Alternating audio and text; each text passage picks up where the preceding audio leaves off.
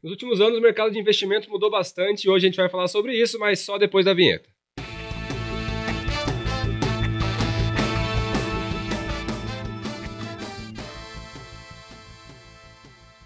Hoje estamos aqui, quatro pessoas, acho que é a primeira vez que a gente faz isso, né? Para falar sobre a evolução do mercado de investimentos nos últimos anos. É, a gente está com um convidado que acompanhou bastante dessa mudança aí nos últimos 10, 15 anos. É, e hoje a gente vai falar bastante sobre isso. Bom, Filipão, seja bem-vindo aí a, a nosso estúdio para falar sobre esse, é, esse cenário, esse mercado que a gente vê evoluindo bastante. É, você está aqui, o quê? Eu falei 10 anos, mas já faz mais tempo, né? Eu tô no mercado desde 2007, cara. Desde os... O quê? 15?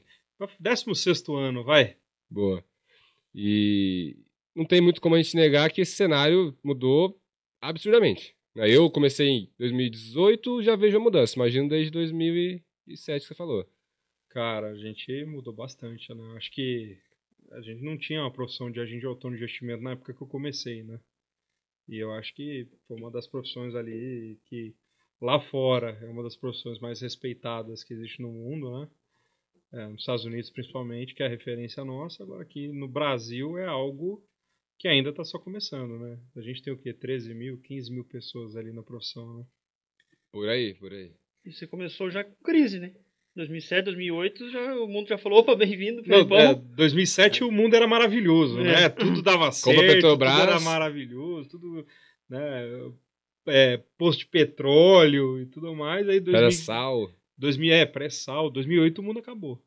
Né? A gente olhava e falava, caramba, o capitalismo vai acabar, o que, que será que aconteceu isso aí? Voltar pra bancos Idade tudo Média. Quebrando, é. E foi aquilo que a gente conversou aquele dia, né? Num outro vídeo, que assim, às vezes a gente vive 10 anos sem acontecer nada. E de repente em dois anos acontece tudo, É. crise, juros baixos, juros altos, e foi, acho que foi um, um baque muito forte, né? Você entra no mercado cheio de dinheiro, né? Em 2007. De repente vem aquilo que veio em 2008. E acho que foi aí que começou a. a vocês já, já contou a história pra gente, né? Da, da história da SBN, de como foi a, a virada de chave ali, mas você acha que ali foi o primeiro ponto de começar a ter formato diferente? O que, que você.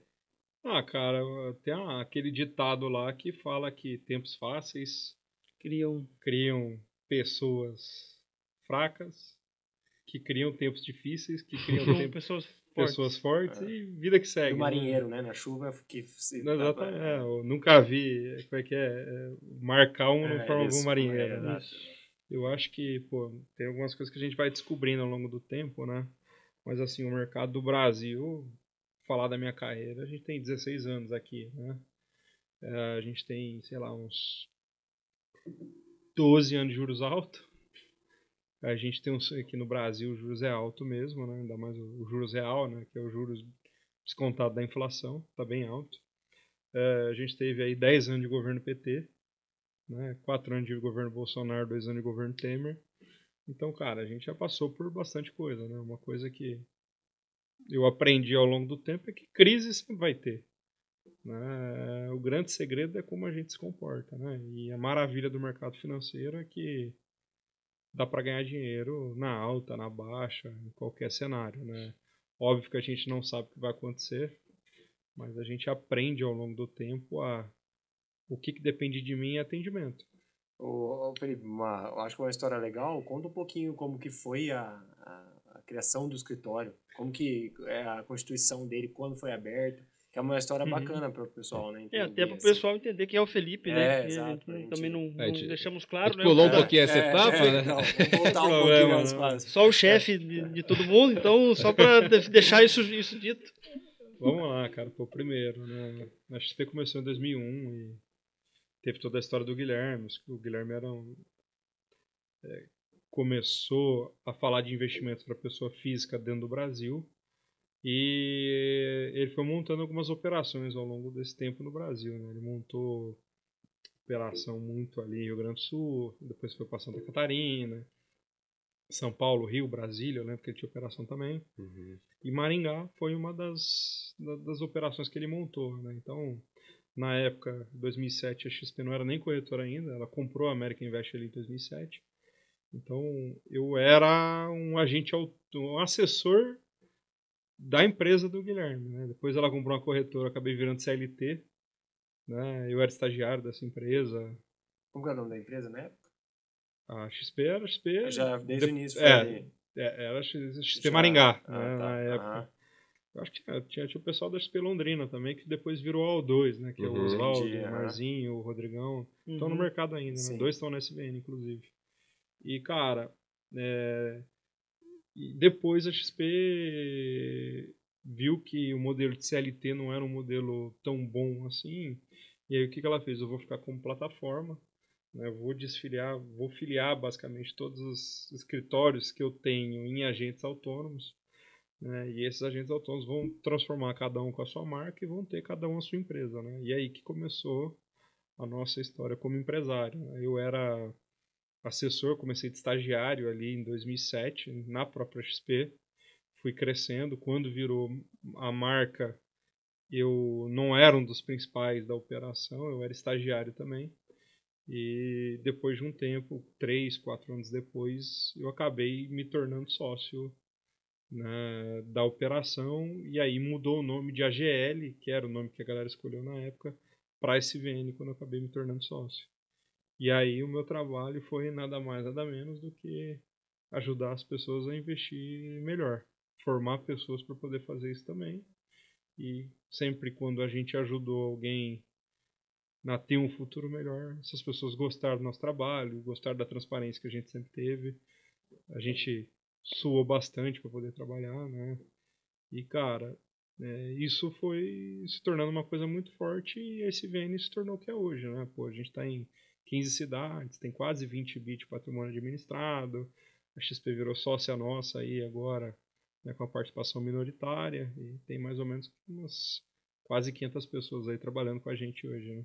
É mais que a a história da, da XP que veio se desenvolvendo desde 2001 lembra muito a história da SVN desde 2007, né? Então, o objetivo das duas é o mesmo, né? Então, é a questão de desenvolver o mercado de investimentos, Cultura, educação. é, que já mudou muito, mas se olhar para o futuro, você tem ainda um gargalo absurdo, né? A gente compara muito com o mercado americano, que é, é outro nível, né? Até, até injusto você comparar, mas lá você tem 50%, 60% das pessoas investindo na bolsa, no Brasil, o percentual Chegar a Isola. 5 hoje, acho que é muito, né? É, 5 milhões É. vai dar 2,5 da população. É, vai dar Uhum. 2,5, cara. Na, aí, na, é. na época era 60, 70 mil pessoas aí, 2007. Com CPF na, na, na, na- Era não era nem B3, 670 né? Na Bovespa. Era, é- é- e a BMF e Bovespa eram duas empresas separadas, né? Tanto é que teve IPO de uma, depois teve IPO de outra ali em 2007. Sim, e, e a sim. XP também acho que começou com esse movimento, né? Você já contou algumas vezes pra gente que eu acho muito legal, que é uma coisa que a gente vive até hoje, né?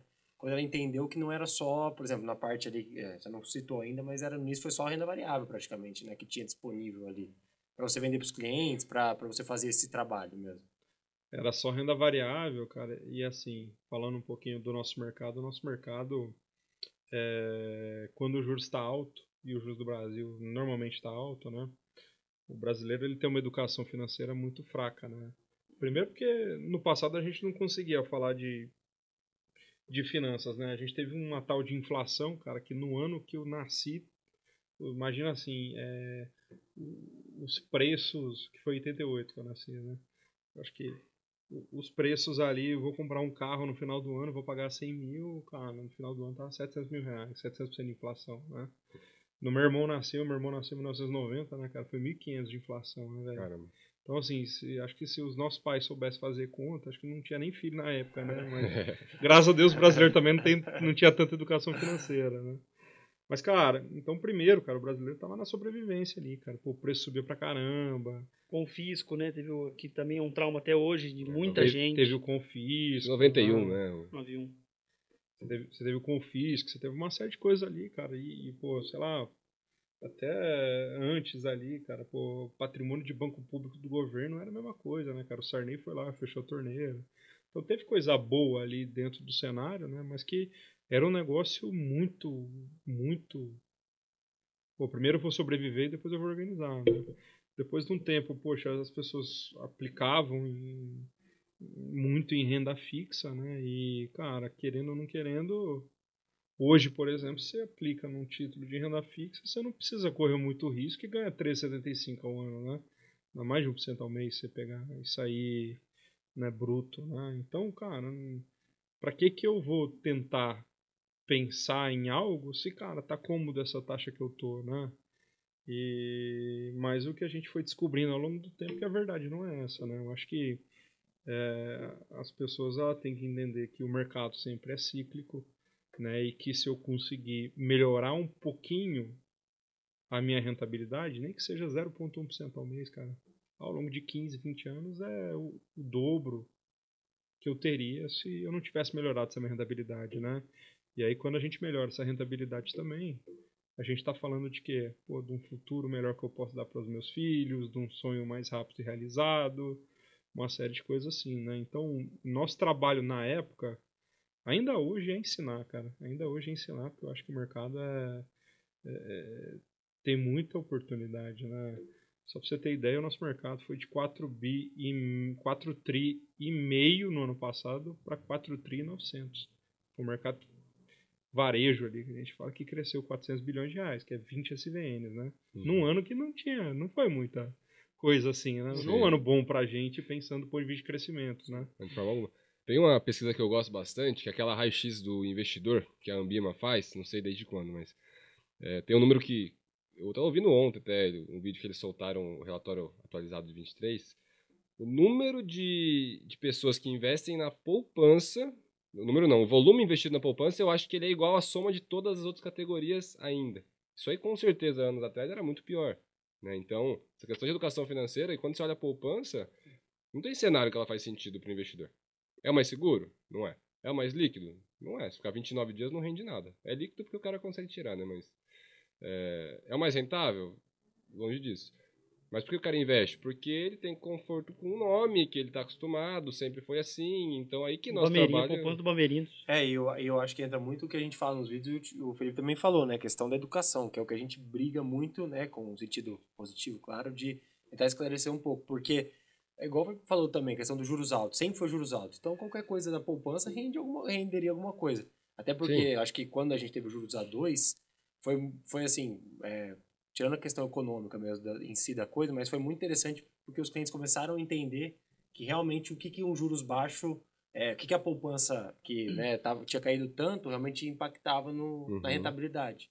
E viram que tinha outras opções. Acho que essa, a pandemia abriu um pouco esse, esse leque aí com juros tão baixos, porque não tinha, nunca tinha acontecido um juros tão baixo assim muitos É, anos. nunca vez né? você pegou, né? Um juro de 2%. De... abaixo de 6%. Abaixo de 6 sim, né? Teve a época da Dilma lá e do Guido que eles forçaram um pouquinho a mão lá, foi pra 7,25 Mas na depois época. devolvemos tudo. Depois foi pra 12, né? Porque você baixa o juros sem estar preparado, né? Óbvio que ele volta mais né? forte. É só isso que nós estamos tentando com o movimento. Tá tudo bem, gente. Parece que já ouviu essa história mês passado, Parece que nunca retrasado. ninguém viu isso, então tem gente pedindo de novo. É, Não, mas ah, agora falando do- dois ganchos ali em cima do que vocês falaram, né, Hum. cara? O que mais me impressiona não é a quantidade de pessoas na poupança, né? O que mais me impressiona, cara, é a quantidade de pessoas que tem mais de um milhão de reais na poupança, que é bastante coisa. Sim. E aí quando você olha isso, é, cara, é básico. Se eu fizer uma pergunta pra vocês três, eu falar, cara, eu vou te oferecer um negócio que é mais seguro e que rende mais e que tem a mesma liquidez. Vocês aceitam? Lógico, porque eu ganho tudo. Sim. né? Não tô abrindo mão de nada, né? Não tô abrindo mão de nada, né? Não precisa Agora- ficar 30 dias. Exatamente. Agora, pela falta de informação que a gente tem, é, é, que as pessoas têm, é, é, elas fazem algo que pode prejudicar pra caramba a vida delas, né? Sim. E o futuro delas. E, assim, então, o nosso trabalho, eu vejo como, cara, a gente consegue mudar a vida de uma pessoa para melhor. É óbvio que em qualquer profissão vai ter profissional bom, vai ter profissional ruim, né? Agora, cara, uma coisa que eu falo aqui dentro e sempre falei é que, cara, gente- primeiro, a gente tem que fazer a diferença na vida das pessoas. Por quê? Porque isso dá dinheiro. Se eu fizer a diferença na vida da pessoa, eu vou ter esse cliente durante 20, 30 anos, tendo esse cliente durante 20, 30 anos, eu vou fazer receita por 20, 30 anos. Se eu fizer a diferença na vida da pessoa, essa pessoa vai reconhecer, vai ter cada vez mais recursos comigo e vai me indicar para as pessoas porque vai confiar em mim. Consequência.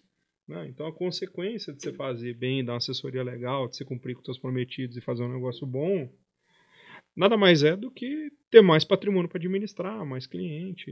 E é assim que funciona a brincadeira. Né? Eu acho que dentro do nosso mercado financeiro, óbvio, tem muito conflito de interesse de todo lado, e eu não conheço nenhuma profissão que não tenha, Uhum.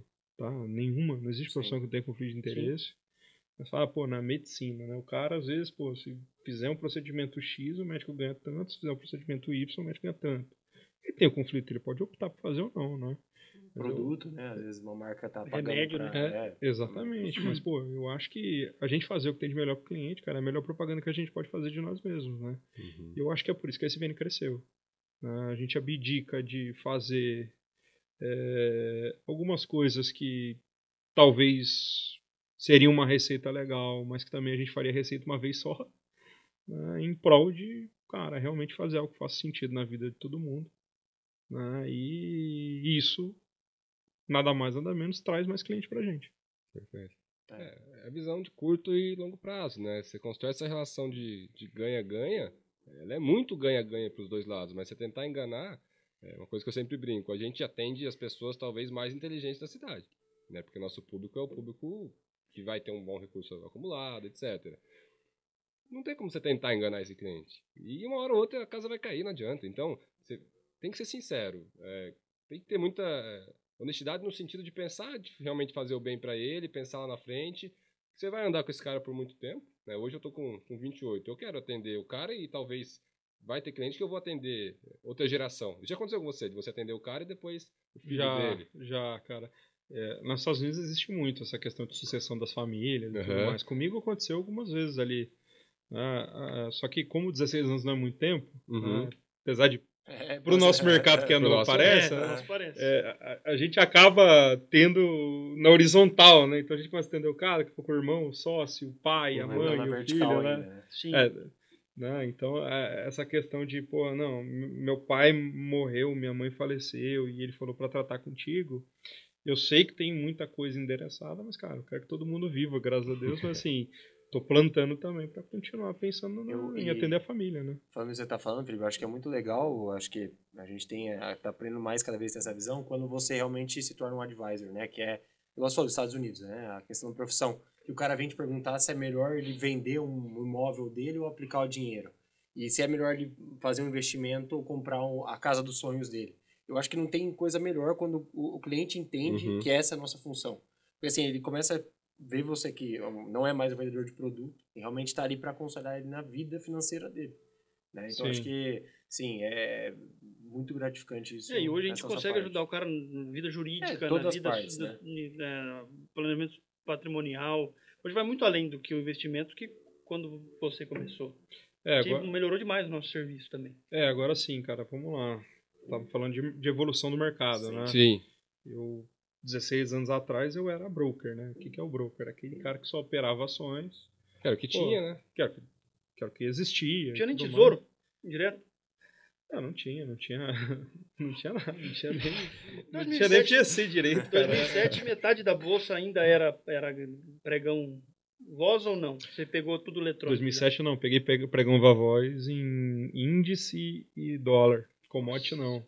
Aí Colocou 2009 acabou o pregão, 2009, 2010. já. Acabou o pregão. É, mas ainda tinha índice do dólar, eu lembro de ter negociado na mesa, eu ficava ouvindo a narração ali, só pra, pra- curiosidade, mas eu já mandei umas três boletinhas ali pro cara que tava na roda ali. É, Isso é, isso é um negócio legal. o que né? mudou né, em 15 anos. É, mas agora falando da evolução, cara, no primeiro momento, cara, eu era broker. Ah, eu compro aqui, eu vendo ali, era só ações, né? Isso tem assessor que faz isso até hoje, né, cara? Eu acho que, poxa, então, talvez seja o lugar onde a gente mais tem conflito de interesse, né, cara? Porque, puta, quanto mais o cliente opera, mais a gente ganha, não necessariamente o melhor é pro cliente, né? Então esse foi um caminho que eu não tava feliz. É... Comecei em 2007, 2008 veio a crise.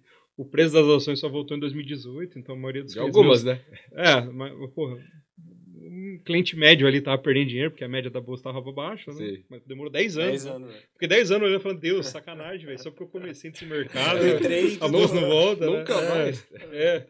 E, e- e aí a gente viu um modelo mais legal, né, cara? Que é, era o modelo do advisor americano. né? Mas antes do, do advisor, você tem aquela questão do sales, né? Você começa a montar uma plataforma de produto, você vai pegar um produto específico ali, vai montar um discurso de investimento e vai fazer essa distribuição desse produto, né? Óbvio que são coisas que você acredita. Né? E o terceiro ponto é aquele cara que é o, o advisor mesmo, né? Que, sendo muito sincero, né? é onde eu acho que tá de fato é, aquele assessor grande que a gente vai ter, e eu já fui um assessor que tinha bastante patrimônio administrado num dia, né? E que, sei lá, eu tenho uns 300 assessores aí dentro da SVN, né?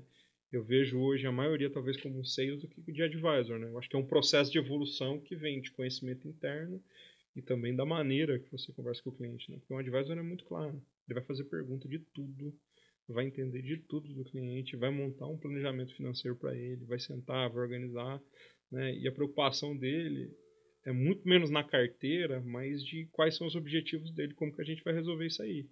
Né? Então, quando você começa a se preocupar com isso, é, lógico que a carteira de investimento do cara é importante, né? mas o seio é, é, é muito claro, assim, os seios, cara, ele vai tentar pegar e montar uma carteira melhor, comparar e mostrar que, poxa, aqui foi mais legal, né? O advisor ele já vai mais num caminho de, cara, por que, que você fez isso? Por que, que você colocou a ação? Mas qual que é o teu objetivo? Mas, pô, quando você alocou isso aqui, você queria fazer o quê, né? Cara, me explica como é que é teu fluxo, tua família, organiza, pô, você morrer agora, o que acontece? Né? Então, são coisas ali, cara, que é, a, a, carteira, ela é a ferramenta para você chegar onde você quer. Mas, cara, o advisor, ele tá preocupado em, cara, vamos entregar o fim do cliente, que é os objetivos dele. Né? Todo mundo sonha, todo mundo tem sonhos. Trabalho do advisor é tentar ajudar em relação a isso. Né? E aí uma coisa legal que eu falo, e uma coisa que eu fui aprendendo ao longo do tempo, né? que a maioria do brasileiro não tem conhecimento técnico. A maioria do brasileiro, cara, também não quer ter. Se tivesse, ia ser maravilhoso, né, cara? Porque daí os caras iam ver o valor do nosso trabalho, como que a gente faz tudo mais. Né? Mas a maioria do brasileiro, cara, ele quer ter uma pessoa que ele possa confiar nessa parte de investimento. Uhum. Óbvio que ele tem que saber o básico, óbvio que, que, que, que é obrigação, quanto mais o cara entender, melhor para nós também, né? Porque a gente faz um trabalho legal. Mas assim, o brasileiro quer ter uma pessoa que ele possa confiar. E só para finalizar, eu vou ter que sair porque eu tenho uma reunião, mas eu acho que uma, uma mudança que a gente teve muito grande da Bravos para a SVN, acho que por maturação a Bravos era mais recente, né? Quando teve ali a fusão, foi muito interessante que você falou da parte de sales. Então, acho que para você ser um advisor completo, você precisa ter uma área de sales muito bem montada para ter as soluções para o cliente. E né? experiência né? nessa área também. Experiência, né? é. né? Então, acho que a, uma diferença que, que eu vi muito foi que a SVN, não sei se queria que você contasse um pouquinho, que eu acho que é bacana, como foi essa construção dessa área da SVN, né? De entender que a SVN podia ser mesmo uma empresa e não só uma, uma é, distribuidora. Distribuidora. De né? Podia ser realmente uma colocar uma empresa de, de investimentos, né? Assim, um, um, um acho que melhor é uma empresa de investimentos é, mesmo, né? Uma gestão de patrimônio completo, né? completo seria isso. E que eu acho que é bacana, né? E Felipe, prazer ter você aqui. Infelizmente eu. Não, vai lá, boa reunião. Obrigado. E... Depois você vê a resposta do vídeo. Isso. Valeu, gente. Valeu, Gui. Valeu, Gui. É mais. Mas esse ponto aí, cara, eu acho que é bem interessante, né? Porque é, fica uma briga carteira contra carteira, né, cara? E, e, e não necessariamente é isso, né? Briga de taxa, né? Briga de taxa, né? E, cara, tá maluco, velho. Eu, eu, eu sei o que foi o que mais rendeu então, qualquer carteira que vier, eu sei bater do ponto de vista de rentabilidade, entendeu? É, se você pegar historicamente, é, né? Eu sei o passado, agora Sim. o futuro é totalmente diferente, é. né, cara? Então, você pegar o manejo de risco do cliente, se organizar um negócio que faz sentido, se você é, montar uma carteira antifrágil, digamos assim, né, bem composta e que aguenta porrada, é o melhor tipo de trabalho que você pode fazer. E, óbvio, você tem que ensinar o cliente a ver como que ele vai ver, ele tem que entender o objetivo e tudo mais, mas assim é, indo na pergunta, cara, por que, que a gente foi montando essas áreas? Né? Primeiro, que a gente precisava, a gente viu uma oportunidade grande no mercado, uhum. né, onde de fato as pessoas precisavam cada vez mais entender de investimentos. A gente foi muito agressivo do ponto de vista de contratação, de assessores e tudo mais. E, cara, é, a gente precisava ter uma estrutura para ajudar o assessor a atender o cliente da maneira que a gente acreditava. E de um outro ponto também, a gente precisava ter algo para dar o check para ver se o assessor estava fazendo de fato a coisa certa para o cliente.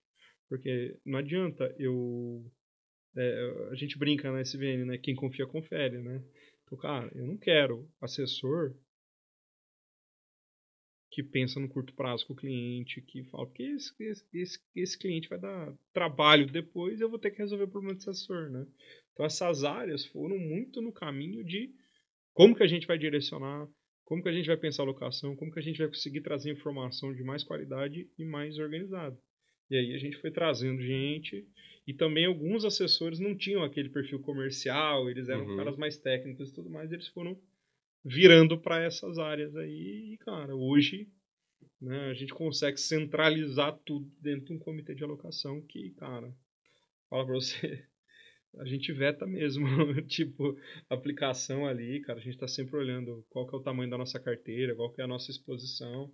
Controle de Ah, risco, né? Tem um controle de risco bem grande, cara. É porque opções de investimento tem inúmeras, né?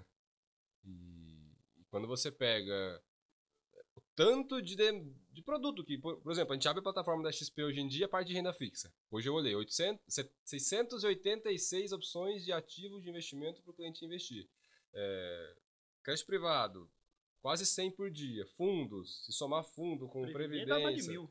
Exato. Então o leque é muito grande. Agora, é, primeiro, como é que você, como assessor, vai conseguir monitorar tudo? Resposta, não vai, né? E outra, como é que o cara, às vezes, que está começando mais recente no mercado, vai saber diferenciar o que é bom e o que não é para levar para o cliente, pensando no cliente ter uma, uma- um resultado melhor no longo prazo, ter a carteira mais robusta, mais é, firme para poder aguentar as oscilações de mercado, né? Então as áreas, nesse sentido, eu acho que são extremamente importantes. E até outra coisa, quando o assessor está se postando um pouco mais como advisor, ele vai entender coisas do cliente, né? ele vai ter conhecimentos, por exemplo, é, eu gosto muito de perguntar por quê pro meu cliente, né? E, e assim, qual que é o teu objetivo? Ah, eu quero investir. Beleza, para quê? Né, esse dinheiro aqui, ele é para quê? Ele é uma reserva? Você, final do ano, vai comprar uma casa? Não. Estou começando a juntar para minha aposentadoria, para o meu filho que tem dois anos. É, esse dinheiro da tua empresa, você vai, enfim. Você vai começando a entender coisas dos clientes e antes surgiam algumas demandas que infelizmente a gente não conseguia atender. né? Então, ah, eu direcionava o cara para algum lugar. E agora você tendo essa solução dentro de casa, pra gente, muito melhor porque a gente consegue gerar receita em cima disso. E, obviamente, eu consigo atender o cara melhor. Eu garanto que o processo está Tá na minha prestando mão. um Né? serviço melhor, né? Acho que essa foi a ideia de criar algo tão amplo, né? Felipe? Não, com certeza, né? E assim, a gente tem que pensar em criar diferencial, né, cara? Eu acho que quando a gente tem estrutura dentro de casa, com as coisas que a gente acredita, eu acredito muito que a gente consegue entregar valor, né? Porque a ideia no final do dia, velho, é ir pro céu. Entendeu? É ir pro céu, pô. Fazer um negócio legal, pô. Eu- sei lá, eu, eu, eu brinco, né? Mas assim, a gente aqui dentro trabalha com dinheiro, mas a gente sempre quis fazer algo que faça sentido para o nosso cliente, para os nossos assessores e para os nossos sócios. A gente tem que fazer um ganha-ganha, cara, até porque pô, a vida é curta. Você vai perder, desperdiçar tua vida em busca é, de só ganhar dinheiro, cara, pô, você tem que ter um orgulho daquilo que você construiu, né? E essa profissão que a gente tem, cara, realmente muda muito a vida da pessoa no futuro, né? O problema é que não é nada no curto prazo. Ninguém vai ficar rico esse ano no tipo de alocação que a gente faz. É, é um negócio que a gente vai pesar qual que é o risco do cliente, isso é soberano, né, qual que é o projeto de vida dele, aí ele vai entender em quanto tempo a gente consegue entregar isso, qual que é a taxa que a gente tem que ter e também não pode prometer rentabilidade nenhuma, porque não existe isso do nosso mercado. E o terceiro ponto é, cara, quanto que esse cara tem que guardar por mês para poder Uhum. chegar onde ele quer, né? Simples assim. Se a gente conseguir calcular isso, montar um plano, o resto é acompanhamento e rebalanceamento de carteira, né, cara? Que aí eu acredito muito em, em alocação por longo prazo, né? E aí não é o que eu compro e o que eu vendo, né? Simplesmente é quanto tempo eu rentabilizo o meu patrimônio. Perfeito. E você, durante todo esse período, num país que. Não vou nem falar que é um país que, que conhece muita crise, mas é um país que raramente saiu dela. Mesmo assim funcionou, mesmo assim entregou retorno, mesmo assim entregou rentabilidade, entregou o plano que o cliente queria. Então você viu isso acontecer já né, na prática. Vi bastante e tem um outro ponto, né, cara, que crise, show, né, mas acho que o sistema financeiro brasileiro é um sistema muito forte, né? Acho que decorrência desse, quando de crise, a gente automaticamente aguenta muito mais porrada do que a da América, já deu pra provar isso. Aguenta, cara, e- uns 10 anos. Não, e o tanto de auditoria que a gente recebe, né, cara, o É, sistema também. financeiro brasileiro é forte, cara. E, e pontos importantes ali, cara, é que a gente veio da cidade que é Maringá, né? Pô, hoje a gente tá aqui em Londrina falando, né, cara? 600 mil habitantes Londrina, 400 mil habitantes Maringá, né? Cara, o mercado financeiro nunca tinha chegado nas nossas cidades antes da gente estar aqui, né, cara? Era São Paulo, É, São Janeiro. Paulo tinha alguma coisa, Rio de Janeiro tinha alguma coisa, mas acabou, velho. Né? Então, quando você está pensando em atender esse tipo de cliente, cara, primeiro você tem que ensinar muito e gastar muito tempo podendo ensinar. Quanto mais o cliente sabe, melhor para nós é, porque valoriza o nosso trabalho. Sim, ele entende cada vez mais. Exatamente. E a segunda coisa, cara, é a gente tem que começar de leve com o cliente, cara.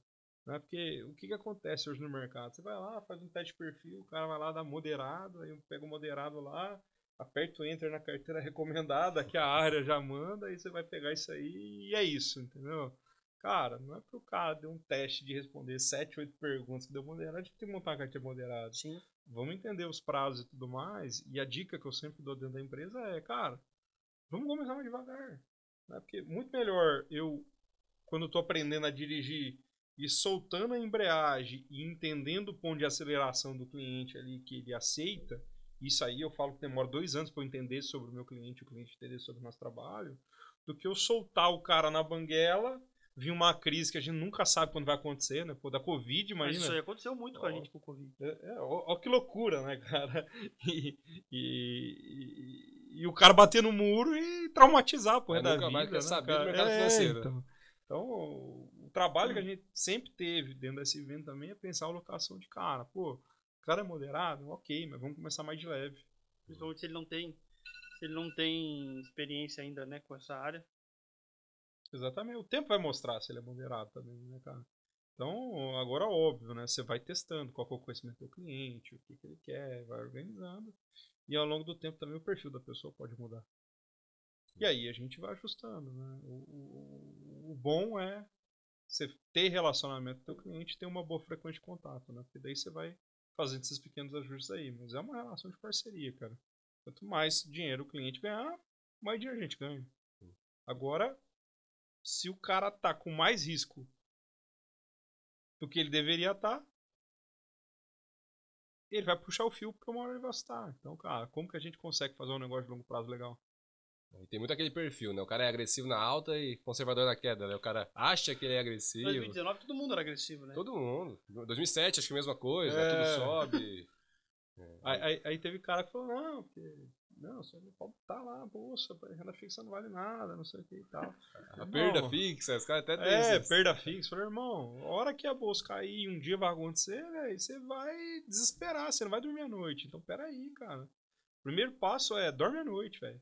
E, e, e isso aí, cara, aí falando de finanças comportamentais, né, cara, é, é muito louco, né, cara, mas, pô, o fato do cara é, ter um assessor de investimentos, acho que o assessor, a assessoria ela é transformada em três grandes pilares, né. O primeiro pilar, cara, é eu conseguir é, fazer uma otimização de portfólio respeitando o perfil do cliente, né, cara? Cara, teu perfil é esse, então como que eu consigo trazer mais risco, quer dizer, menos risco e mais retorno para você dentro do teu perfil, né? Pra você dormir à noite bonitinho. O segundo ponto, acho que dentro da assessoria, cara, é como que eu consigo fazer essa carteira conversar com os objetivos de vida que você tem, né? E o terceiro pilar da assessoria, cara, é aquele pilar comportamental mesmo, né?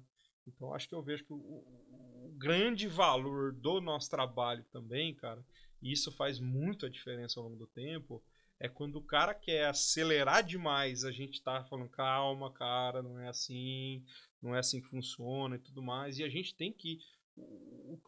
a alocação do cara, cara, sempre ele vai mandar. Dinheiro dele é isso, é soberano e a gente vai respeitar a decisão. O nosso trabalho tá em dar a nossa opinião e falar, cara, eu acho que você não deve fazer isso. Porque se não der problema, você vai. Você vai. Você não aguenta. Você não é um cara desse perfil aí. A gente não sabe o que vai acontecer com o mercado. Não existe certeza que se existisse. eh, Eu não estava trabalhando. Né?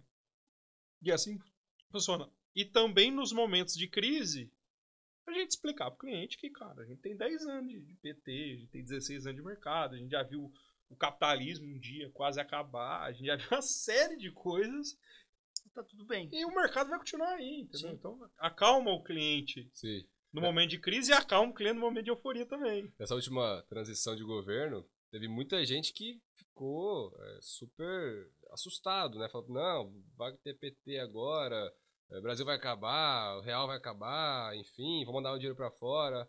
Mas, cara, peraí. últimos 20 anos.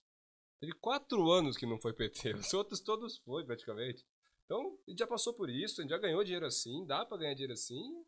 Beleza. é, talvez não é o que você quer, não é o que eu quero, não sei. Cada um tem a sua opinião, mas vamos trabalhar em cima dessa situação e ver o que dá pra fazer. né? E eu acho que foi você que falou isso na época, não me lembro agora, com certeza, mas aquela. A, a, a verdade de que eu quero ser seu assessor por mais do que quatro anos, por mais do que um ciclo político, por mais do que um presidente. Então faz parte, a gente, a gente vai pegar de tudo nesse caminho. Exatamente. E, e- e você não ganha nada fazendo um movimento brusco, cara. Porque pensa o seguinte, cara. Tá certo que muita gente ficou pessimista ainda mais no sul do Brasil, né, cara? Sim. É, aqui na região, muito forte mesmo. É, agro ainda, né? A galera do agro ali tam- também ficou muito pessimista, cara. Pô, se precisar mandar o dinheiro pra fora, a gente vai mandar. A gente tem meios, né? É, então, cara, o dinheiro sempre vai estar aí, a gente sempre vai ajudar a fazer o cara aquilo que ele quer. Agora, nunca é o fim do mundo, cara. Dá pra piorar bastante? Dá, mas, cara, a gente tem que pensar na diversificação, a gente tem que pensar uma série de coisas ali. E não é assim de uma hora pra outra, cara. Foi impressionante, né? Vou contar uma história pra você. A gente fazia na média ali uns 200 mil, rece- uns 200 mil de receita é... mês, assim, na época de câmbio, né, cara? Que, pô, a gente consegue trazer um câmbio legal pro cliente aí, a gente bate qualquer banco hoje, né? E com atendimento mais rápido ainda. Uhum. E, e- e na, no, no dia que o Lula ganhou, teve um feriado, se eu não me engano. Na segunda. Na segunda, se eu não me engano. Na terça-feira, cara, a gente fez quase 170 mil de receita no dia, cara. Em câmbio, de né? de recurso pra Da fora. galera desesperada, mandando recurso pra fora e tudo mais, né? E hoje o dólar tá abaixo do que tava, Sim. né? Com muito ruído ruim, né? Porque os caras estão metendo uns pacotes lá que É, o mercado de- não gosta, né? piorando a coisa. Mas também. E, e outra coisa importante pra falar é que, cara, a bolsa esse ano tá subindo um pouquinho, né? Então, cara, é, não que a gente sabe que o que vai acontecer, né, mas a gente vai aprendendo ao longo do tempo que as coisas não são assim de uma hora para outra, né? A gente vai tendo cenários, dicas, e algumas coisas antes de poder fazer um movimento brusco. Então, o nosso papel é acalmar, né? Uhum. É, O o nosso papel é acalmar. ponto mais importante é o objetivo do investidor. né? Então, pô, será que de uma semana para outra que saiu um resultado de uma eleição, meu objetivo mudou? Não. Beleza, o cenário vai trazer alguns riscos, beleza, vamos proteger dele. Mas não é da água pro vinho, né? Talvez algum ajuste na carteira, beleza, faz sentido. Agora pegar todo o patrimônio, mandar para um, pra um investimento específico. Aí depois passa esse cenário, ah não, agora eu vou voltar tudo. Para que você vai ver, mudou, mudou, mudou. No final o cara tá perdendo e não fez sentido para ninguém, né? É o exemplo do dólar que o Felipe falou. Perfeito. Que tá abaixo. Exato. E quem diria, né? Que o dólar tá Quem baixo, diria? né? E, e, e aí, quando você olha do ponto de vista mais macro, né? Mais, mais de longe, mundo, assim, né? cara? Nível mundo, né? Quem cara? tem. Passou N presidentes no Brasil, né? Uns muito ruins, outros bons. Cada um teve um negócio bom e ruim pra falar ali, né? Sim. E, cara, o mercado sempre teve aí. né? O Brasil, ele não é um país de esquerda, ele não é um país de direita, ele é um país centro, né? E aí o nosso trabalho também é separar um pouco de fatos e dados. Pô, Tá, beleza, teve presidente de esquerda? Teve. Ele tá mais de esquerda do que a gente achou que estaria? Tá. Isso é bom no mercado? Ruim. Mas, em compensação, a gente tem um cenário de centro dentro do Congresso, né? Então, poxa, tá vindo uma reforma tributária. Que é o que tá fazendo o mercado subir nesses últimos 45 dias. Também, cara, É. também. Mas, pô, a reforma tributária, quem pautou ali, o próprio governo, né? O Fernando Haddad ali, né? Que também era um ministro muito criticado, que tem algumas falas ali um pouco controversas, mas que às vezes sentou na cadeira e tem o peso da cadeira, né? Porque se a economia for pro saco, perde popularidade, se perder popularidade. Tem uma responsabilidade ali, né, naquele cargo. Exatamente. Uma leis que ele precisa cumprir. Exatamente, né? E, e- e você pegar governos para trás, cara, pô, meta do superávit primário, foi na época do primeiro governo PT. É... Teve bastante, bastante coisinha, assim, que, que- reserva internacional foi na época do primeiro governo PT. Né? O segundo governo ali do Lula já não foi tão bom, da Dilma é difícil falar bem, mas assim, é, tem coisa boa e coisa ruim, né? É óbvio que é, teve- tiveram governos muito melhores, né? Acho que o, o- o do Temer teve Do coisa Temer, muito boa, mundo ia ter mais saudade. ainda se não Todo fosse mundo o tem uma, saudade, Day, uma né? saudadezinha do Temer. É. Ah, mas foi um cara que Em dois anos ele fez, ele fez muita coisa, né? Ele, fe- ele fez muita coisa, mas é triste, né? É. Tem o Temer como presidente também. né? É. No meio foi do legal, caminho. não. É, eu acho que o Brasil passou por um um monte de perrengue político e econômico e mesmo assim enriqueceu. Estamos aqui, na- é, o nosso mercado melhorou absurdamente, possibilidades, enfim, a bolsa saiu de 2001 de 9, 8 mil pontos para 100 e pouco. O mercado prosperou mesmo assim. Sim. E eu acho que é isso que a gente ajuda a capturar, né? Estamos aqui para isso, porque às vezes você tem ações, igual você comentou da época que ele entrou, que até hoje às vezes não voltaram. Sim. Então a escolha também de bons ativos, ele faz, ele faz, perdão, ele faz, ele faz parte do nosso, da nossa, do nosso dia a dia. Sim, e nessa evolução do mercado ao longo dos anos, que é o, até a pauta principal do, do nosso vídeo, a gente percebe isso até na questão de opções de investimento que o cliente ele vai tendo é, acesso. Então, igual a gente comentou, bons anos atrás, o acesso praticamente era o quê? Mercado de, de ações através da corretora, né? e era isso. É, o cara que trabalhava com investimento em previdência privada, você tinha ali taxas que até hoje eu não entendo para que, que servia, né? Taxa de carregamento, taxas de administração super alta para É, o eu cara entendo. É, É, pra no instituição final- financeira que Era emitia ótimo, né? isso aí ganha um dinheiro do caramba. É. É, a gente fez um, um episódio sobre fundos de investimento ruim, que são uma furada, Uhum. como o Thiago fala, É, isso é, que fica visível ali que metade do, dos 20 dos últimos 20 anos, metade do, do CDI de todo o período ficou pro banco. Sim. E, e, e assim, cara, é- é, a informação salva a vida de muita gente ao longo do tempo, né? Mas, cara, quando, quando a gente entende um pouco é, como é que é o mercado, né? Eu acho que a evolução do mercado financeiro, a evolução da nossa profissão também, fez com que o mercado mudasse bastante, né? uhum. Então, cara, é, ele deu o poder na mão do, do investidor. né? As taxas caíram, é, os custos né? é, caíram, né? as taxas que o banco paga subiu, né? o número de informação é, melhorou bastante e, cara, o mercado ele nada mais é do que uma mola motriz da economia, cara. Pô, a gente tá falando de bolsa, pô, falou, mas, cara, no passado eu aplicava só em CDB, título bancário. Agora eu posso aproveitar crédito privado, que é uma Uhum. fonte de financiamento que as empresas têm hoje, mas que no passado não tinha. Isento de imposto. Isento de imposto e, e para a própria empresa, né, cara? Antes Sim. eu só dependia de banco. Quando o banco fecha a torneira, eu não tenho crédito, eu quebro. Hoje eu posso fazer dentro do mercado que tem uma avaliação, às vezes até mais criteriosa que um banco para poder emprestar, entendeu? E bom para todo mundo, né? Bom para a empresa que tem fontes diferentes de financiamento, bom para o investidor que vai acessar investimentos diferentes, mais rentáveis, etc. E, É, e e- essa evolução da economia como um todo, que é o que a gente vem vendo acontecer, né? da economia e da forma de investir, né? Da sofisticação do mercado. E, sinceramente, eu acho que ainda tem muita coisa para acontecer, né? É, o que a gente fala aqui, pega toda, tudo que você já passou, mas você pega a diferença do Brasil pro.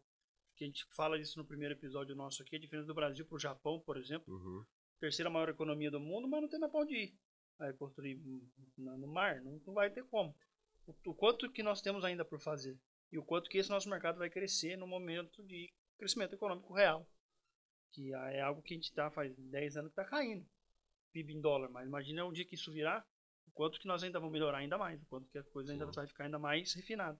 É, a gente tem um dever de casa grande para fazer, né? Mas assim, tava até dando uma olhada esses dias ali, até a questão da Bocaina ali, que eles mostraram um gráfico que eu achei bem interessante, que é, é a quantidade de investimento que é feito em infraestrutura para cobrir basicamente a depreciação da parte de infraestrutura que tem, né?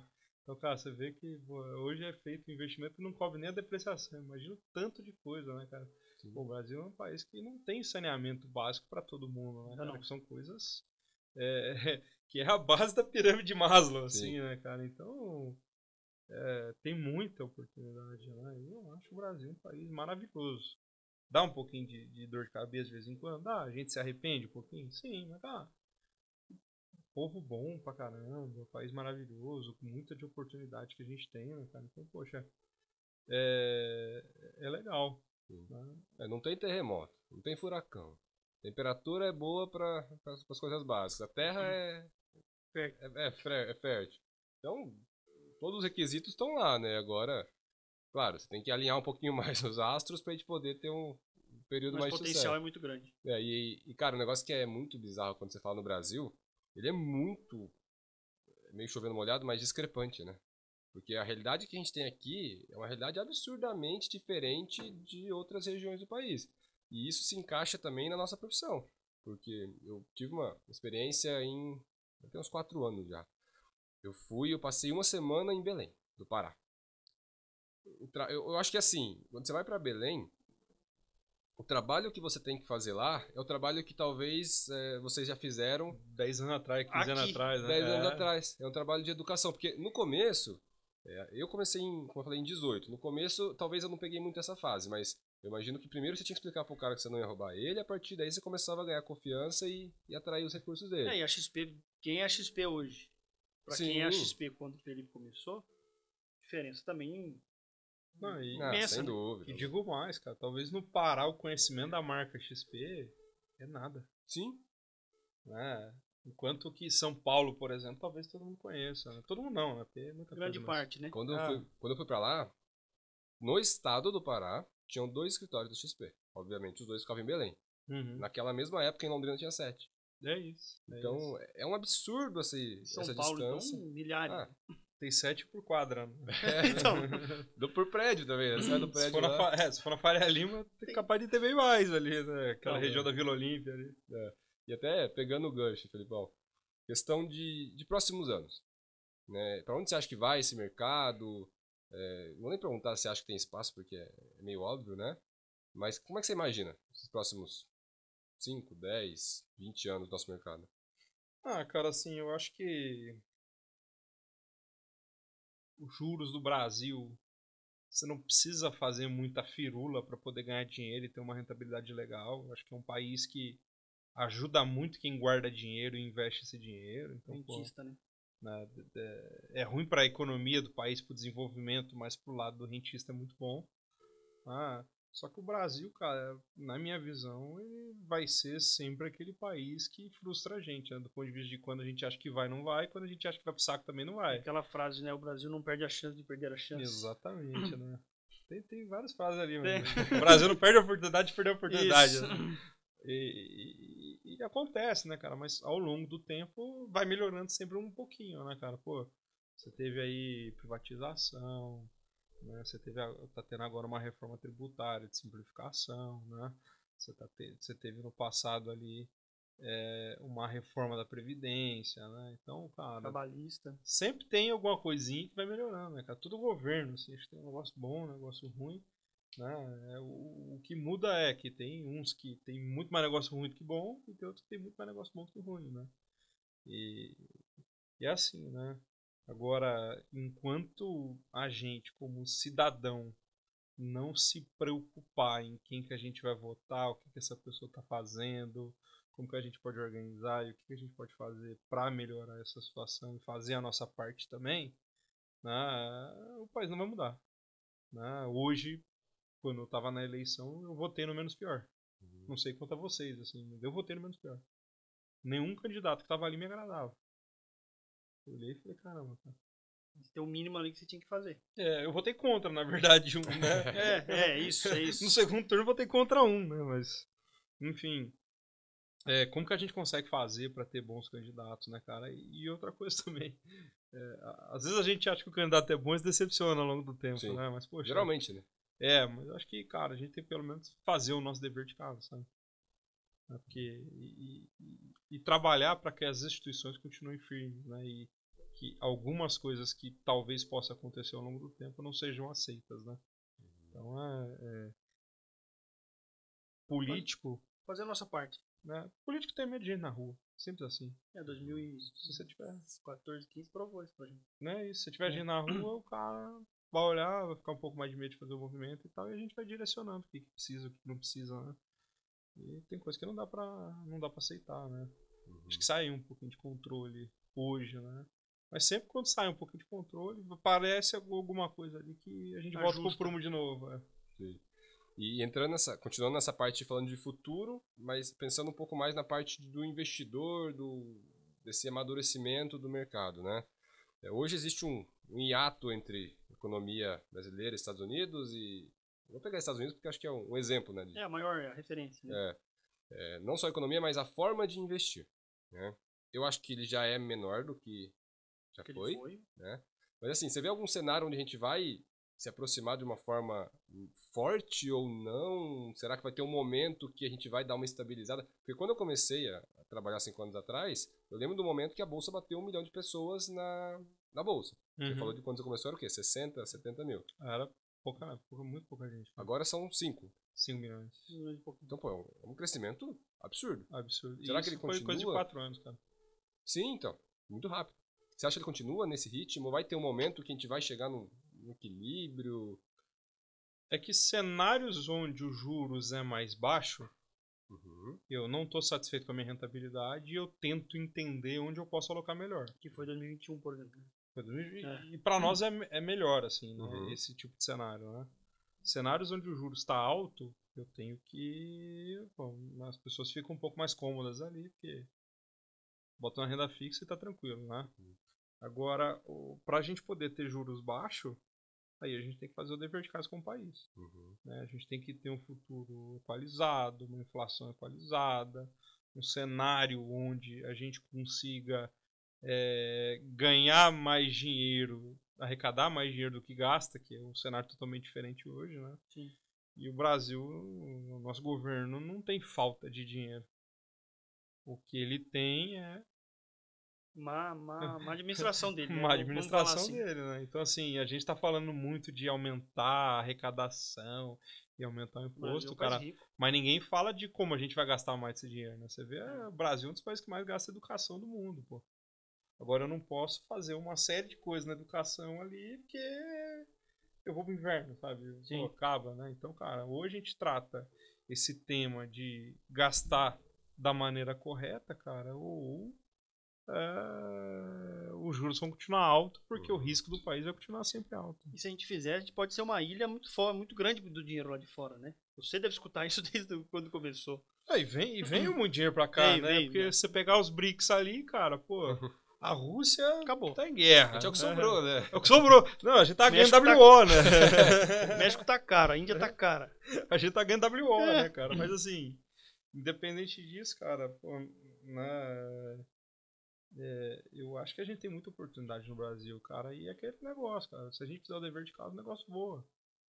Né, agora, não é tão fácil assim. Tem muito lobby, tem muita amarra. O Brasil é um país complexo, Sim. né, cara? Burocrático. Você mesmo falou, cara. Belém é diferente do Paraná. E é muito grande. E Né? Belém é a capital, né? Belém é Você capital. anda ali 50 km pra fora, já É esquece. isso. É outra. Você pra Santarém ali no Pará também já é diferente pro caramba, cara. Sim. O jeito que Belém come açaí, o jeito aqui. é- Completamente diferente. São Ah, dois é. açaí diferentes, o negócio. Os caras vêm pra cá e falam, meu, Que isso aqui? Tem terra? é, é doce esse açaí, cara? Que isso? Isso aí não é açaí, não. Do mesmo jeito que a gente É. vai lá e parece que tá comendo barro. É. Você é mal.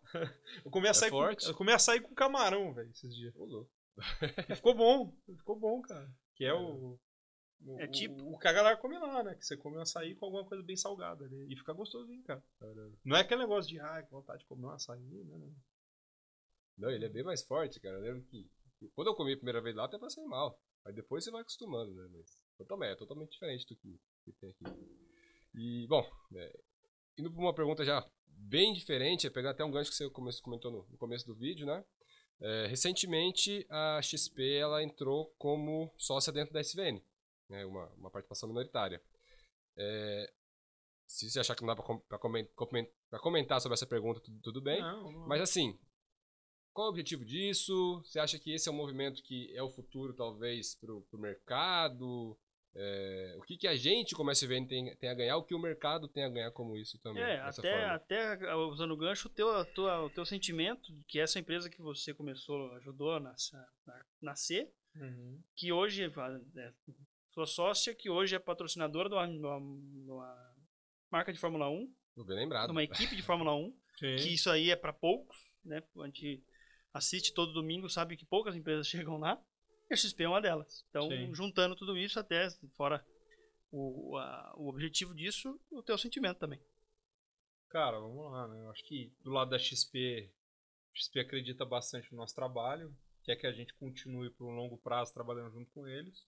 nada melhor do que comprar uma participação, né? Claro. Então ela meio que garante aí que a gente vai estar junto deles aí por longo prazo. Em contrapartida, do nosso lado, a gente pega tudo que a XP aprendeu ao longo do tempo, seja de processos, de pessoas, consegue trazer um pouco mais para cá. Né? Hoje no nosso conselho são duas cadeiras de pessoas da XP. Os conselheiros é o Gabriel Leal e o Bernardo Amaral, que são dois caras que fizeram a XP ser quem são. E é muito legal sentar do lado deles e colocar as dificuldades que a gente tem para o cara ajudar e consegue ajudar mesmo, né?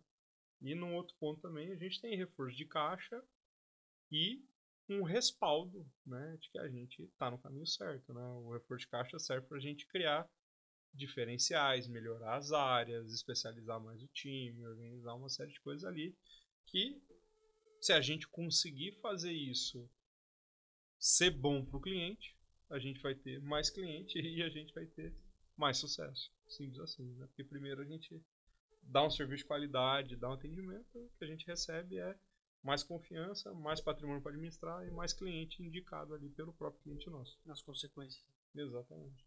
Não existe esse receber antes de, de entregar, É, né? Cara, o foco é um só, cara. Como que eu resolvo o problema do meu cliente? Como que eu consigo fazer um negócio legal que eu faria para mim? Respeitando o perfil dele, claro, né? Porque Claro. isso é o principal, né? Se a gente conseguir fazer isso, a gente vai crescer. Se a gente fizer o contrário disso, a gente vai ir pro saco. Né? Ponto. E tá junto da marca que basicamente mudou a forma de investir, revolucionou o E mercado. educação é. financeira, né? XP é líder nisso, né? Puxou a fila para ensinar o Puxou. brasileiro a... Ah, os bancos tinham taxa de TED, hoje não tem mais. O banco tinha taxa de carregamento na Previdência, hoje não tem mais. As- custódia. A, a, custo de custódia hoje também não tem mais. A XP foi uma das primeiras a baixar a corretagem. É coisa de quatro anos, cinco Exatamente, anos, não é nada de. Exatamente, né? Então, assim, é- é- é- foi muita coisa, né? Que o mercado era um oligopólio, eram quatro, Sim, cinco instituições sim. no máximo ali, né? Quando você tem um player que enfrenta isso e consegue mostrar algo melhor para os clientes, esse oligopólio teve que se mexer. E isso é bom para todo mundo, né? Porque é mais serviço, é, são custos mais baratos, né? são mais acesso à informação. Concorrência é bom demais. É, é o mercado americano. É deixar você ter cada vez mais qualidade. Quem ganha no fim é sempre a população, sempre quem usa o serviço. A gente também tem que melhorar a cada dia, Exatamente. porque senão a gente vai, vai perder para aquele que está melhorando. Então eu acho que essa é a grande lição da XP. É, e eu que a gente ia ficar bravos também, cara. Pô, sei lá, quando. a- Vamos lá, a gente estava em Maringá, vocês estavam em Londrina, né? Uhum.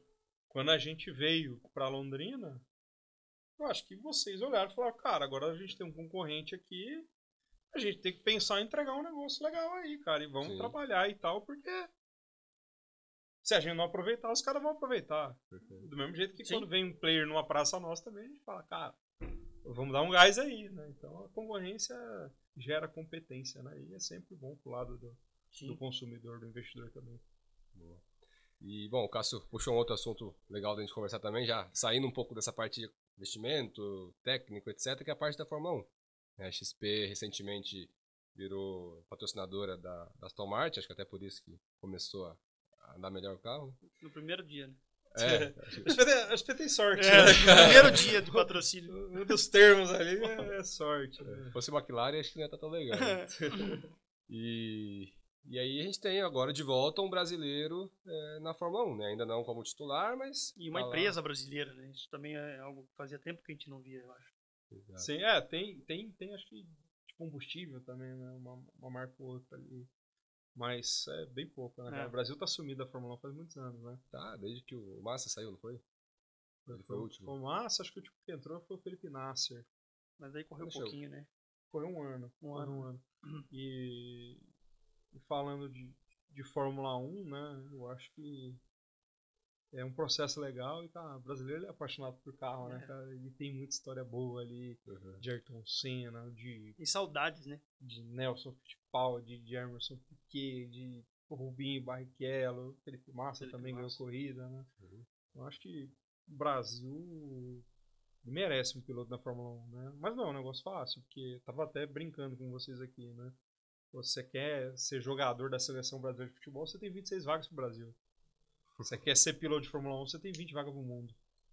Então exige você ter um talento muito grande do ponto de vista de pilotar e levar isso a sério, mas exige também é, você ter dinheiro por trás onde você vai É um arrecadar. esporte muito caro, né? É um esporte muito caro, né? E aí a gente pega um talento maravilhoso que é o Felipe, né? O Felipe Drogovic.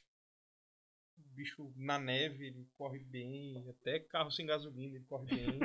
Você conhece Cara, bem ele, né? É, Maringá, conheço, conheço, vi ele correr bastante. Assim, vi, conheço a história dele, as famílias, assim, meu pai é, correu de carro também, sempre foi parceiro, né? E por estar na mesma cidade, né, a gente acabou sempre torcendo por ele desde tempos atrás ali, os três anos que ele estava na Fórmula 2, a gente acordava cedo para assistir, Uhum. né? E sempre provocando o Guilherme, né? Pra, ô Guilherme, cara, tem um brasileiro aí e tal, né? Desde o primeiro ano de Pode Fórmula 2 eu pode que falava pra ele. aconteça, essa oportunidade. É, não, eu falava, é, cara, muito, muito legal isso. o Guilherme assim, já tinha essa ideia. Não, cara, foi assim, ó. Quando ele tava na Fórmula 2, cara, meu pai sempre, pô, o Felipe tá na Fórmula 2, será que o Guilherme podia patrocinar, né?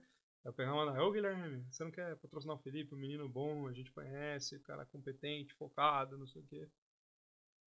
Você não quer patrocinar ele? Cara, Felipão, tô patrocinando já tal, tal, tal, o cara, não tenho espaço pra poder fazer isso, tudo mais. Tudo mais. Beleza, Guilherme, pô. No outro ano, segundo ano dele de Fórmula 2, Guilherme, eu sei que você já me falou um dia isso aí, mas, cara, o Mas- cara tá aí, o cara é bom, escuta o que eu tô te falando, né?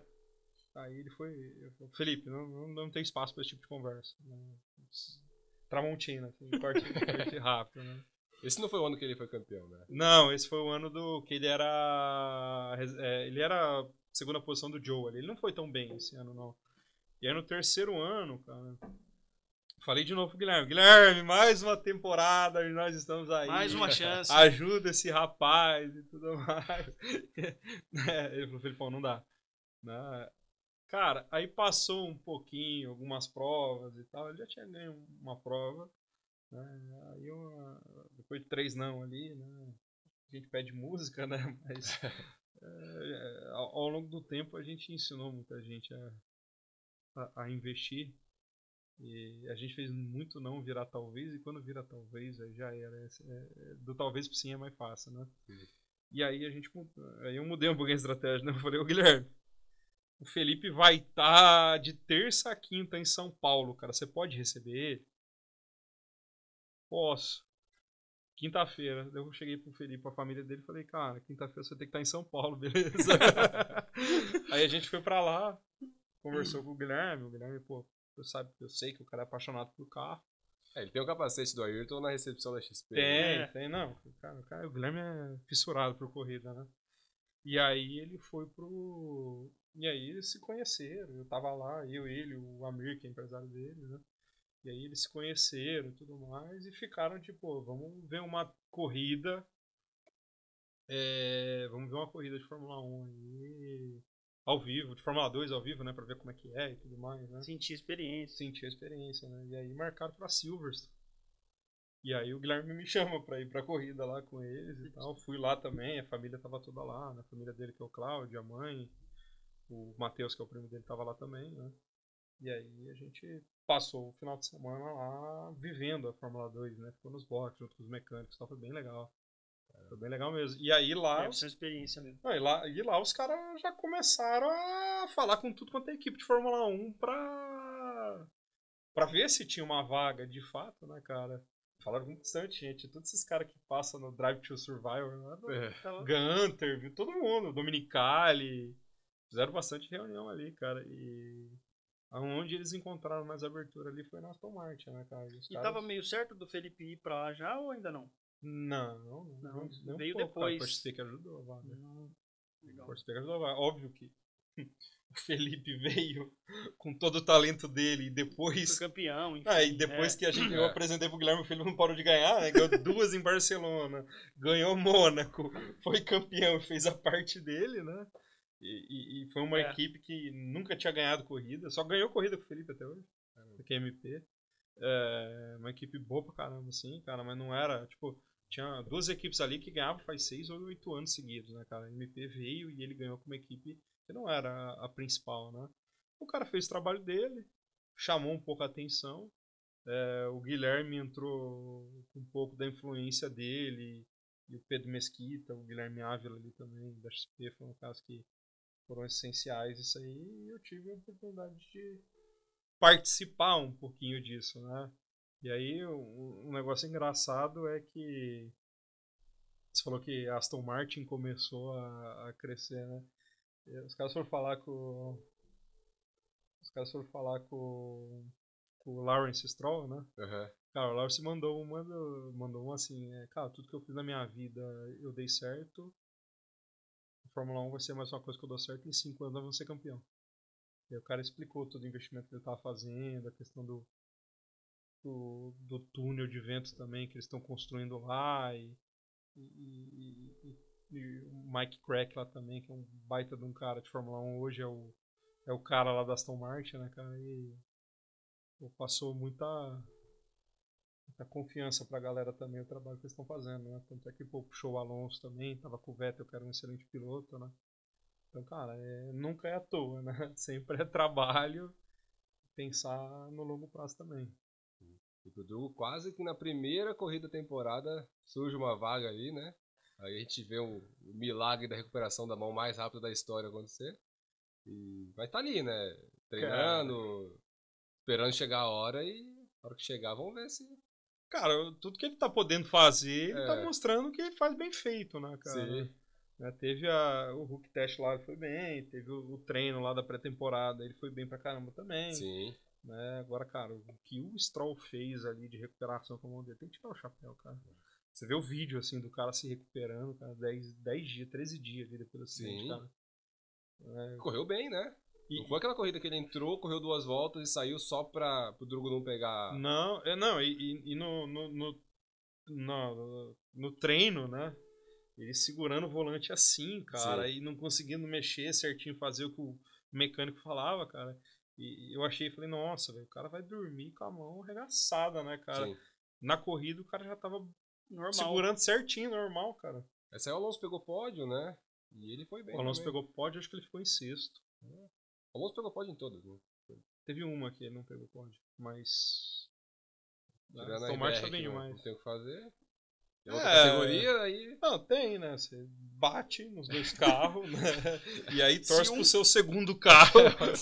Mas até pegar os dois carros pra bater vai dar trabalho também, né, cara? É, se um piloto conseguir tirar os dois, Isso. aí nós estamos bem. É, a largada acho que é a melhor chance, né? Passou a largada já é. Pessoal, a largada você não pega mais, né? Você tem que esperar um pouquinho pra dia tarde da tarde, né? Fazer o que a gente fazendo no videogame, né? Vira o contrário e vai de contramão. Né?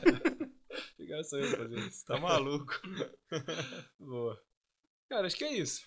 É, agradeço aí a, a, visita, o compartilhar toda essa história aqui com a gente, com nossos tempo. inscritos. É, é, acho que é uma bela de uma história que foi construída nesse tempo todo, né, pra, pra você, a SVN, chegar onde chegou. É, acho que eu até te fiz essa pergunta antes da gente concluir a, esse movimento da, da SVN com a Bravos, né? Se, se você estava entendendo que a gente estava mais perto da linha de chegada, não sei se você vai lembrar dessa pergunta, ou se ainda era um começo. E na lata você já falou, é, não, é, é muito o começo, os projetos ainda estão longe, a gente tem um mercado muito iniciante, a gente tem muita coisa para fazer pela frente, né? Mas, é, agradecer aí a, a, visita e certeza que o pessoal de casa vai, vai curtir esse episódio. Aqui é foi.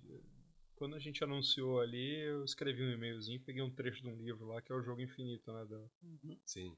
Do. Não, esqueci. Sinek, Simon Sinek, né? É o ah. cara que fez o Golden Circle lá. É, cara, é, eu acho que a gente tá aqui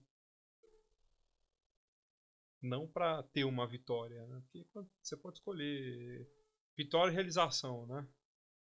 Quando a gente tá pra vitória, a gente vai, ganha uma vez, todo mundo aplaude, legal, volta para casa e talvez a gente tenha uma outra vitória mais pra frente, né?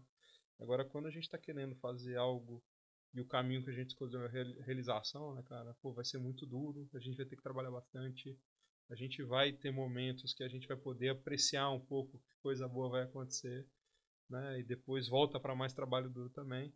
A gente vai ter pessoas que seguem esse caminho da realização junto contigo e que, cara, ao longo do tempo isso aí você pode até sair do, do de do negócio e isso aí vai perdurar, né? Então, nós não estamos aqui para só ganhar dinheiro e ir embora, né? O nosso trabalho é realmente saber que a minha vida valeu a pena porque eu fiz muito investidor ter um futuro melhor porque ele alocou mais ou melhor o dinheiro dele e que muito assessor também conseguiu realizar os sonhos dele porque veio trabalhar na SVN, montou sua carteira, mudou a história da sua família. Isso é um negócio maravilhoso, cara.